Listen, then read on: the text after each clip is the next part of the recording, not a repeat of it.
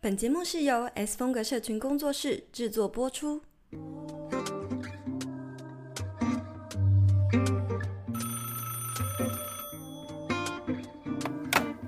，Hello，听得到吗？有声音吗？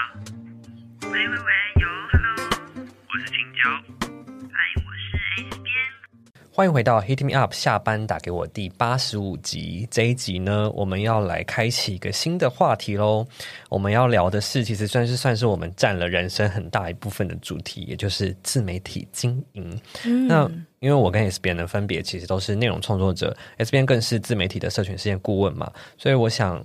S B 应该也蛮想借着这样子的机会来教训大家，对，没有啦，开玩笑的，跟大家就是普罗大众们给一些就是基础的建议，因为你因为你没有任何基础的课程嘛，对不对？对，所以我觉得我们可以刚好趁着这四集，给一些真的超级新手，然后想开始还不敢开始，或者是刚起步的创作者一些观念观念。观念校正的一些，我们要不要去上正音班？我们最近是怎样？一直一直，我我们上一集有一集就不小心讲了什么便便，然后 这次换你便便。好啦，那所以这一集呢，我会很想要邀请还没开始经营，但是有在观望的朋友来听，或者是呢，嗯、如果你知道你的朋友是。卡在这个阶段的话呢，非常欢迎你分享给他。那嗯，我觉得你可以来听听看，诶，你跨出第一步前，其实你会有什么样的恐惧？其实大家也都有。然后以经营前你要去思考的真正的核核心问题点是在哪里？诸如此类的。那如果你对自媒体经营感兴趣的话呢，接下来这几集就不要错过喽。我们每周一晚上五点都会更新，陪伴你的下班通勤时间。那在开始之前，如果你的你是我们节目的忠实听众，非常欢迎你五星评论，分享给你的朋友，也可以在底下。资讯栏追踪我们的 Instagram 哦。好，那根据呢我们的观察跟经验，因为其实我们身边也很多创作者嘛，那很多人其实在萌生过经营自媒体的想法，嗯、很多人其实都萌生过，萌生过。那但是呢？干嘛？萌生过还是萌萌生过还是萌生过啊？很多人呢都萌生过经营自媒体的想法嘛，但是呢，这些人当中有相当多的比例呢是卡在就是想法阶段而已，然后没有付诸行动。我们可以来分享看看，就是各自认为可能常见的原因有哪些？我觉得最常见就是一堆人会过度的准备耶。就是我有遇过很多人，是他想了他的利基市场，就想了一一两个月。好，想到利基市场规划好了之后，又开始分析竞品，分析了三个月。然后或者是他已经建立一个 IG 账号，那但是呢，他一他在规划版面换了好几版，却还没发出任何一篇贴文。哦，确实，然后一年就这样过去了。但是我可以理解他每一个思考环节都很合理耶，就是他。这些规划是必要的，但是请问一下，有必要？多久？对呀，你是要准备多久啊？就是社群，当你准备好，当你没有真正准备好的那一天，社群经营是试出来的，所以过度的准备呢，只会让你原本预想的那些策略全部通通都没有用。因为社群的变动非常的快哈，对，你可能一年前还在想文字贴文该怎么办，今年你现在才要做文字贴文，我跟你讲来不及了。今年你要学的是短语音，没错。好，然后再来还有很多是担心他人的眼光，哎呀，我的朋友看到我发这个会不会以为我要当网红很耻啊什么的，或者是我妈如果知道我在做这个会不会觉得怎样？想很多。嗯，最后我觉得第三还有第三个最常听到的就是我没时间，我没时间，我上班很忙，但是其实他内心明明就超想做的。嗯，可是真的上班有那么忙吗？你下真正渴望的话，你再怎么样，你都会挤出时间来做这些东西。甚至是你可能一个礼拜只有一天的时间做出。可能你这个月要发的贴文也是有人这样操作的吗？对呀、啊，而且我看有多少，嗯、你看那个我们呃，我们 PPCC 就有很多创作者是，他可能公司就是要加班到半夜的那种，但是他为了要经营好他的社群，他还愿意花钱在另外特别请美编啊，或者请摄影师啊帮他拍照，去好好的把这个记。社群呢可以维持运作下去，嗯，所以时间不是一个真正核心的问题，嗯、真的，真的，嗯，我自己听到的其实也很多是觉得自己可能会忙不过来，就是因为觉得他可能已经知道他如果投入的话会花很多的精神跟时间跟力气，所以他觉得自己一旦投入了，他就会他可能自己的时间完全没有了。嗯，那我觉得这些人通常呢，他的目标就是直接完美，就我刚刚说过度准备啊，对对对，他们想要的就是、嗯、他们想象的。经营的就是已经是那个完美完美的状态了，所以他很害怕失败，反而也会让他不敢尝试。就是哎，想一想就觉得，天哪，这会不会像是有一点像是我要发第一张照片，我要想我一定要在我最瘦的时候拍下那一张照片再发，但是你永远没有达到你理想中最瘦的那个样子，你就永远一直发不了你的第一篇贴文。有可能，有可能，嗯，对。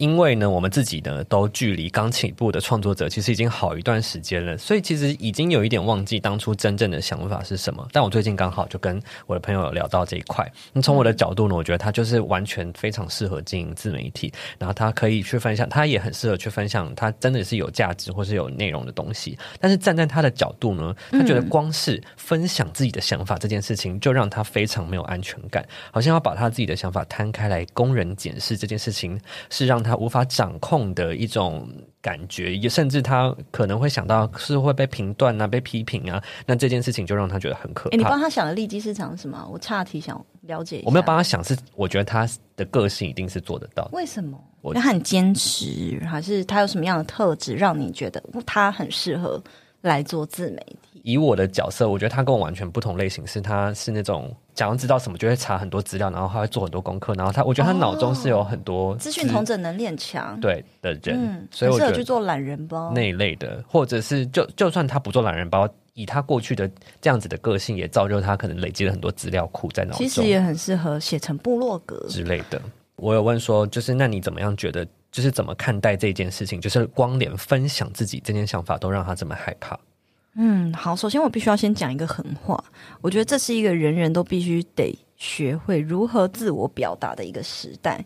就是当你不懂得表达，你害怕表达跟害怕分享的人，最后真的就是等着被淘汰。那我在讲的这个分享跟自我表达，不是只有局限于自媒体圈哦，而是光是你在职场上都是这样子的。嗯，因为我觉得。自媒体圈只是把你从一个你原本小小的生呃生态圈或职场圈子拉出来放在社群上面，可是我觉得自我表达跟分享在你的日常生活中，它也是息息相关的。我就讲一个故事好了。就我常常，就我今天线动刚好有写到，顺便就聊这件事情啊。从以前到现在嘛，其实透过我的九十天顾问服务呢，已经培育出非常多顾问，被培育出非常多教练，所以我等于是很多顾问的顾问，教练的教练，不是妈妈，妈妈桑，没有。孵化孵化的感觉、啊，对，就是对孵化出很多像这样子的角色。但在一路上呢，有非常多的学员跟我分享说，他们遇到最大的问题是，他的学生很。不够积极，或者是很害怕他跨出第一步，连把自己可能，因为他们可能也同时是做行销或个人品牌类型的教练嘛，他们都觉得连跨出第一步分享，他都觉得推不动他。然后就是因为他们也有这个担心害怕过程，所以我前天刚好接到一个呃学生的电话，他就跟我讲说。怎么办？就是有一个学员，他是呃，他觉得他自己平常在学习东西，比如说他跟着我的顾问服务，他就很积极的丢很多想法，然后很积极的呃，把我告告诉他应该怎么做事情，很积极的去完成。但是他搞不懂为什么他接到的学生就是都是偏消极的，就是已经告诉他怎么做，可是他还是不不去发那一篇贴文。我就跟他说，其实你这个不是第一个，你不是一个特例。其实这是台湾人普遍的性格跟现象。嗯，嗯，我觉得这个东西不敢表达跟不敢分享，要回到台湾的教育环境。哎，因为台湾人呢不够狼性，我们太阳性，羊咩咩的羊。你没听过这个词吗？没有，不够狼性。所谓的狼性就，就嗯。我我身边很多创作者都是可能在国外长大的华裔，然后我以前在国外工作，所以我也很常跟 ABC 一起工作。那从从小在国外长大，或是他长期住在国外的人，他们都非常狼性，就是我要的我一定要积极的做到，我要冲向那个目标。那狼，狩猎者，对，狩猎者，狼性这个词也很常用在呃那个大陆人的学生、大陆人身上。嗯、呃，有很多台湾人去大陆那边上课之后，就会说：“哎，为什么明明就是隔一个海岸而已，可是那边的人就是如此的积极？然后可能台湾学生相反，可能是在打瞌睡啊，干嘛的？”嗯，对。那嗯、呃，台湾人，我觉得是因为我们的教育环境呢，可能相对的比较。我也不，我也不知道是不是开放式或者什么样什么样的环境造成，但是我们的确相较于其他人来讲，我们是比较比较羊咩咩的感觉，嗯，不够积极，不够狼性。好，那回过头来讲，你刚刚说的分享自己的看法，对，这就回到那个上课环境来讲哈。当我们今天有老师问你有没有同学想要发表意见，所有的这时候台湾学生会怎么样？低头装傻，假装没看到，对，滑手机，对。可是没有、哦，不要对到眼。我在国外上课的时候是抢着要举手，而且老师没叫到自己，还要再举一次，一定要让我发表意见。的那种感觉，所以我也养成那样子的习惯，也把这样子的狼性呢带回台湾的职场上。所以，像比如说，我觉得，呃，以前可能在杂志工作的时候，我觉得，哎，主编讲的东西，我觉得我有我有，或者是主管讲的东西，我觉得我想要反驳，我觉得我我我有另外一个立场跟另外一个看法，我可能就会直接提出来。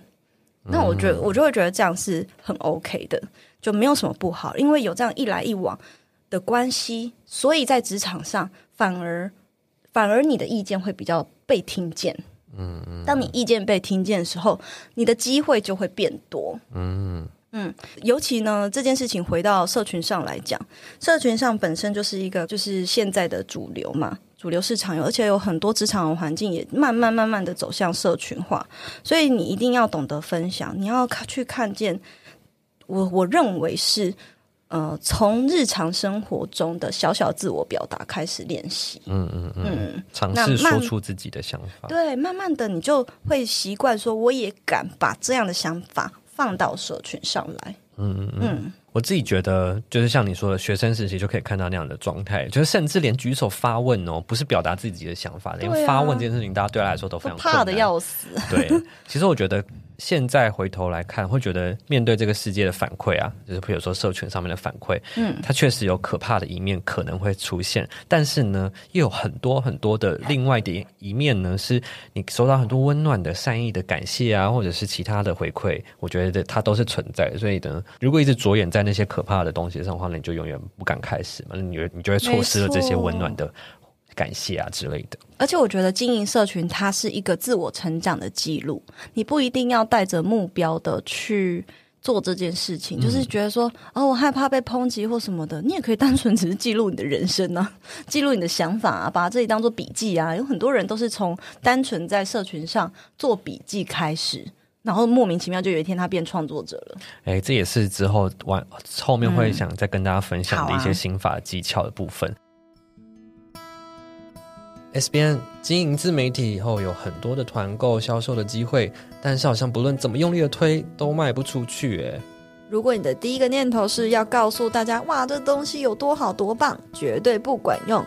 偷偷告诉你，社群上呢才不吃推销员那招呢。那到底该怎么做啊？想要在社群上销售课程、商品或者是服务，只要遵循我独创的内容行销漏斗，从内容经营、铁粉养成，最后精准导购，让你一步一步把粉丝变顾客。现在就立刻加入 IG 内容行销策略课，二点五小时就能够大幅提升品牌行销功力哦。那我自己还有觉得有一个问题是，不论在经营的哪个阶段都会遇到的，就是底蕴累积。那、嗯、像刚刚前面讲的，我觉得很多学生或是刚出社会的创作者，常常有的心魔就是觉得自己诶底蕴不够，所以不敢开始，卡在第一个阶段。甚至呢，的确有一些人是经营过了一阵子一两年之后呢，会随着就是他经营的时间拉长了，会逐渐被看出这个人底蕴够不够。那这个议题就是也会导致他的经营的后面往后的历程顺不顺利，也有可能就是诶前三篇前十篇很厉害很很不错，但是后面呢就慢慢消退下来了。嗯，那这也是一种可能底蕴或者是说底蕴不够影响到的他的心态跟呃经营的策略没有跟着调整上面遇到的问题。所以我觉得这个议题呢的确对大家来说是一个很重要的一点。然后因为呢你可能导致你的自媒体经营还在孕育期就。胎死腹中。嗯，那 S 边可不可以就是给大家一些心态或是策略面的来分享看看，创作者应该要如何面对这样的问题？等一下，我想先问你，你你怎么样观察出那个状态，你就判定这个人底蕴不够？就是比如说他分享的东西，比如说他分享的东西都是没有个人观点，然后。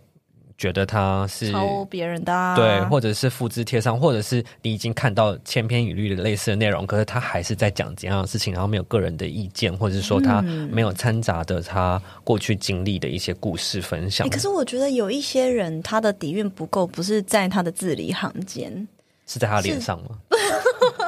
不是不是，是说他也可以就是讲的很厉害，嗯，然后把自己的想法也描述的非常厉害，但是那个底蕴不够，是酝酿到后期才发现，这就是我说的啊，啊还没准备好就出来吧，你看吧，摔了一跤吧，那种感觉。什么？是谁啊？没有知道谁摔了？对，所以我觉得 很烦呢。所以我觉得这个底蕴不够，它是像。我们就分作前期、后期，对，是要分享这个。对对对，就是刚刚前面讲的嘛，嗯、就是呃，出刚出社会的创作者或者是学生阶段，常常会觉得自己底蕴不够而不敢开始的这个阶段。也有另外一个阶段呢，是确实你已经经营过了一段时间，可是因为你的策略跟心态可能没有跟着调整，让你底蕴呃马上被消耗完，然后不够燃料不够了，然后你就导致了你的经营上面有产生一些问题的这两种。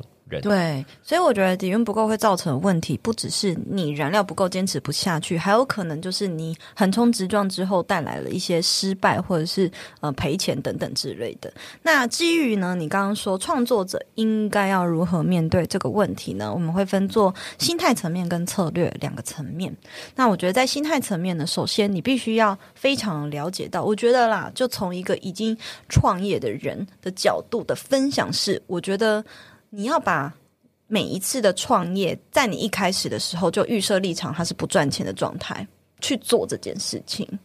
这是我听过非常多，包含我自己的想法是这样，也很多创业家曾经说过类似的话。你要保持着，我很有可能第一年跟第二年都是倒赔的状态，然后去孕育这个宝宝。你才会一直不断的进步，不断的进步，不断的进步，然后你会放慢脚步，然后有策略的去进行它。这是在心态层面上，第一个你要先调试过来的。因为我看到很多失败的人都在起跑点立刻失败，立刻摔跤，都是因为他觉得，哈、我第一个月没赚到钱，我不做了。就是到底在急什么啊？人家开一间咖啡店，他搞不好两年才回本呢。嗯、对呀、啊，然后再来呢？我觉得第二个呃心态层面的部分呢，则是你要意识到成功本来就不是一天两天的事情。嗯嗯，任何的创业都是。我觉得在自媒体是大家都在这个时代呢，大家太快尝到甜头。就我们以前好像有聊过，嗯、所以导致你就是很急啊，很急躁啊。这是你在心态上面的一个很大的问题。再呢，就是我觉得要去检视，去检视你自己有没有办法，就是两年没有收入，然后你还愿意为了这个事业继续拼下去，或是你有没有收手的勇气？这两个事情，我觉得都要考量下去。我的想法是，因为我从来没有打，就是是不是打算要做那么对啊，就让他，我觉得自媒体经营跟让他变成。个事业，事业是两个阶段的。那如果这个人他本来就没有想说要做成事业创业的话，对，他只是想经营。就是我刚刚讲的，嗯，你可能是把你自己当做这是一个学习记录的历程。对，或者是你认为我，你要去了解到我为什么要开始分享，不是说你一定要分享，你才能够跟得上这个时代，而是我们会推荐你尝试这样子做做看。嗯，对，所以，呃，我觉得这个心态其实是取决于个人诶。如果你只是单纯的创作，你要在里面先找到让你快乐的来源，嗯，就是。单纯的创作也是很好的，不把它当做事业。嗯、可是你要去找到一个你最舒适的状态去开始。嗯、比如说，我都会建议新手们，你要从什么平台开始？有的人不习惯露脸，你就不应该去 YouTube。嗯，有的人呢，你喜欢说话，那你就先从 Podcast 看看。有的人，你可以先从文字上面开始着手，先从你最舒适的平台开始。策略呢？有没有什么样的方式是在他们可以定定策略？因为，因为我知道，我觉得每个人的底蕴不同，会影响他的策略。基于这些可能底蕴稍显不够，还在累积的阶段的这一群创作者呢，他有没有什么办法可以去积累？然后呢，让他的定呃经营策略有什么样的调整的方向？嗯，好，从策略面来讲呢，我会。先大致简乱过一遍好了。我认为呢，你可以在你底蕴不够的时候，你一定会担心说啊，我分享的东西怎么那么就是那么浅呐、啊？好，已经这个利基市场已经有大神了，我还可以写吗？没错，我还可以做什么呢？可是你要想哦，一个市场它它其实是一个它是一个被分割的状态哦，有一块市场被那一群人占去了，那你要去看，那你还你能够去补足哪一块市场？也不要讲减剩下的，是你可以补足哪一块？你的想法是 丰盛的想法，对，丰盛的想法是这样子。所以你可以先，也许你觉得你自己底蕴不足，那你可以先从比较浅的内容，慢慢慢慢的，呃，从浅的内容开始，然后把自己定位成我刚刚讲的学习者的角度。哎、嗯，我一边也去上课啊，比如说我一边去上 S 边的课啊，有些人就是这样嘛，然后整理在这里听到的呃简单的笔记，然后做分享，然后呢看一本书啊，然后把那里。面呢，同整做成懒人包，然后可能简单的做分享。诶，当然啦，这个分享你要标记我哈。然后再来，再来呢，就是一边学习一边记录，一边学着怎么样去整理这些东西，变成一个社群上能看、别人也吃得下的东西。好，然后慢慢慢慢，你抓到 tempo 之后呢，你就会历经成为一个分享者，就是你开始有了自己的观点了，所以你开始呢会说出自己。就是我看完这本书，但是我延伸出了新的内容、新的观点去分享。嗯，最后呢，你就会走向教导者，就是比较高阶的状态，甚至你就可以呃变延伸出一些可能商业模式了。嗯。教导者跟分享者，我觉得有什么不同呢？教导者只是自己开始能够创立一套理论。创立一套模式去带领别人，嗯，带领别人开始变成学习者，嗯，所以这个就是一个呃策略上面。那当然，基于就是九十天顾问服务的话，如果大家有来咨询，就是成为我的学生，通常呢，我都会去帮他们评估。其实呢，个人品牌会走向几个阶段，第一个叫种子期，第二个呢叫扩张期。第三个呢，突破期，最后你会走向创新，以及来到领导期。好，那这每一个阶段呢，我就不要细讲，每一个阶段可能会需要做什么事情。如果想要知道，请来找我咨询评估。因为有一些人呢，其实为什么要咨询评估？原因是因为很有可能你无意间已经做了更高阶段的事情，可是你现在应该要先做的其实是种子期的事，然后你跑去做领导期的事。那这时候其实就是在讲你。前面底蕴的打底都还打不够，然后你就去跑去打 BOSS，你一定死啊！嗯、对，就是这个意思。所以呢，我呃每个期期间都会有大致上他们需要做的事，比如说可能种子期，你前面应该要做的是先做内容哦，里面有很多很细细分类跟评估的方向，然后我大致讲就好。然后扩张期，你有了内容，有了定位之后，你才会去分享嘛，你才会去做涨粉的动作，或做更多的名单的累积。嗯。好，突破期呢，你可能开始就会根据你未来的愿景，还有你意愿呃愿想，去规划自己是不是要更多样化的平台发展呢？或者是不是要嗯、去跟和更多品牌还有创作者合作，或是做一些新的挑战，甚至呢从线上走到线下等等等等。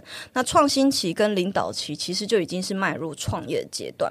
那基于这样子的一个有策略的，慢慢慢慢一步一步 check check，在这些每一个阶段应该要做的事情上面打勾，你才能够确保自己底蕴足够走向哪里。嗯，所以刚刚我听到一个很关键的点是，嗯，你有可能。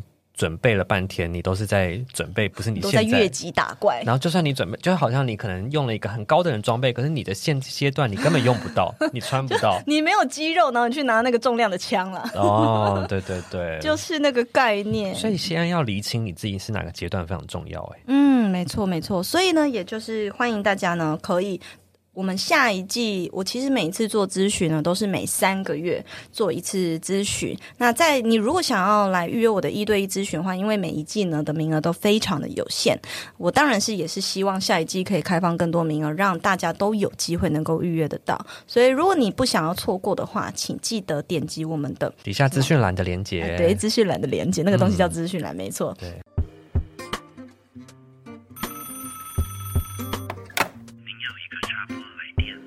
好，那那连姐为什么一定要排队呢？原因是因为通常呢，我们现在基本上这个预约咨询已经不会在社群上对外宣传，因为大部分呢都是透过排队名单，我们寄一封 email 出去，基本上就差不多预约完了。嗯，那有多的名额，虽然没有发生过，有多的名额我们才会放在社群上。没有发生过，我做了三百次，就是没有发生。如果 如果名有名额的行销要怎么样做的话，做限动了，没有曾曾经没有一次用过的。对对对，后来干脆不做，是不是？对对，直接把这个省略掉。对，直接把这个过程省略掉。好，所以非常欢迎大家呢，如果你很想要了解，希望我陪伴你把这些底子。功夫呢都打好，然后迈向更积极的阶段，也欢迎你来找我哟。我我想要回馈一下刚刚讲的那个学习者到分享者到教导者，我觉得这真的是一个很重要的思维。就是很多人会就是目标太远大，想要进自媒体，感觉就是要累积到可能一百趴才开始经营，或者甚至是你已经看到社群上面有将近一百趴的这些厉害的大大神，你就会觉得我自己也要趋近于那样，你才可以开始。可是真的是每一个阶段可以做不一样的事情，一百趴的人可以。教九十趴的人，九十趴的人可以教八十趴的人。就算你在十趴，你也可以教零趴的人。就算你在零趴的时候，你也可以当一个学习者，然后做分分享你学习的过程，陪伴这些其他都是零的人一起成长。所以我觉得这是一个很重要的思维。好，最后呢，我想把自己分享给你朋友，会 take 他 take 他。好，最后呢，也想跟大家说，接下来的三集还包括了跟大家分享创作的。过程中你应该要有的思维，还有你提升续航力的一些心心态的建立，嗯、以及最后呢，你可以马上听完了就可以跨出第一步的一些目标。那我想要邀请收听的你呢，持续呢听完这四集，然后给自己一点点动力，真的去尝试。那我们下集再见喽，拜拜。拜拜。